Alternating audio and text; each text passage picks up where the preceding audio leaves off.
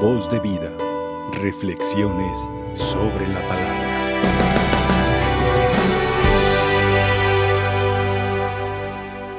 Tomen asiento, mis hermanos, abriendo el corazón y la mente con mucha alegría por el gran acontecimiento que celebramos, la resurrección de Cristo.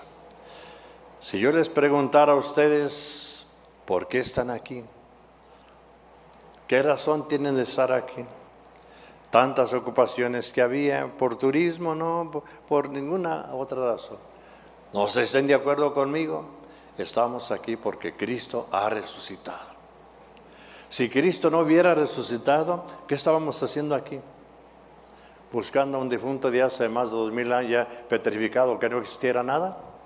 ¿Qué razón tendría? Entonces, porque Cristo resucitó, Cristo está vivo, Cristo se quedó en la Eucaristía y a Cristo lo estamos celebrando aquí y estamos con Cristo. Entonces el ir a misa es estar con Cristo resucitado, buscar a Cristo resucitado. ¿Y cuál es el interés de buscar a Cristo resucitado? Ah, me va a resucitar, te va a resucitar, nos va a resucitar. Porque si Cristo venció al mayor enemigo, la muerte, y tú y yo también al nacer ya tenemos como fin último de aquí la muerte. dije fin último aquí, pero aquí no está nuestro final. Nuestro final está en el más allá, en la trascendencia con Él. Entonces por eso decimos, Señor, venimos también contigo para que nos ayudes a dar este paso de la vida a la tumba y de la tumba al más allá. A ir contigo, Señor al estar contigo. Por eso San Pablo nos dice, los que son bautizados con Cristo, sumergidos con Cristo en la tumba, en la muerte, van a resucitar con Cristo. Y la carta a los Colosenses ahí nos decía muy hermosamente, los que han muerto con Cristo han resucitado con Cristo. Están con Cristo, busquen las cosas de Cristo, las de allí de arriba, no de aquí de las cosas de la tierra. Busquen las cosas de Dios, porque ya Cristo subió al cielo, abrió las puertas del cielo para ti y para todos nosotros. ¿Y cuáles son esas cosas de arriba? Pues en otras palabras, buscar a Dios, a Dios, al Espíritu Santo, a la Santísima Virgen, a los santos. ¿Con qué? Con la fe, con la esperanza, con el amor en la vida. Y dice, no buscan las cosas de aquí de abajo, que son las orgías, las pasiones, los vicios, las maledicencias, supersticiones, perversidades, que son las cosas de aquí abajo. Dice, esas no las busquen, esas ya están seguras, muerte. ¿Y cómo sé y cómo sabemos si yo he resucitado con Cristo? Si estoy con Cristo. ¿Y cómo sé si ya estoy enterrado en vida? Claramente, ¿qué buscas en tu vida? ¿Cuál es la fuerza de tu vida? ¿Cuál es la alegría de tu vida? ¿Cuál es la esperanza en tu vida? ¿Qué buscas en tu vida? En tu noche, en tu trabajo, en tu día. ¿Qué buscas o a quién buscas?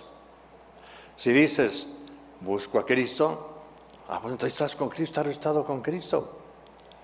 Busco la salvación, pues estás con Cristo, estás con Cristo, ya tienes las cosas de arriba seguras.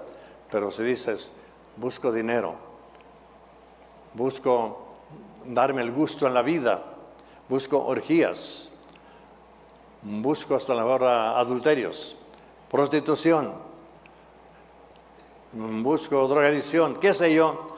Desde aquí, pues ya tienes segura la tumba y el precipicio del más allá. Entonces, por eso nosotros mismos nos podemos dar la respuesta en una introspección, una visión. A ver, yo entonces soy de la tierra todavía estoy muy abajo y super abajo enterregado y acá en la tumba en vida, o busco las cosas de la vida de Cristo, estoy soy de Cristo.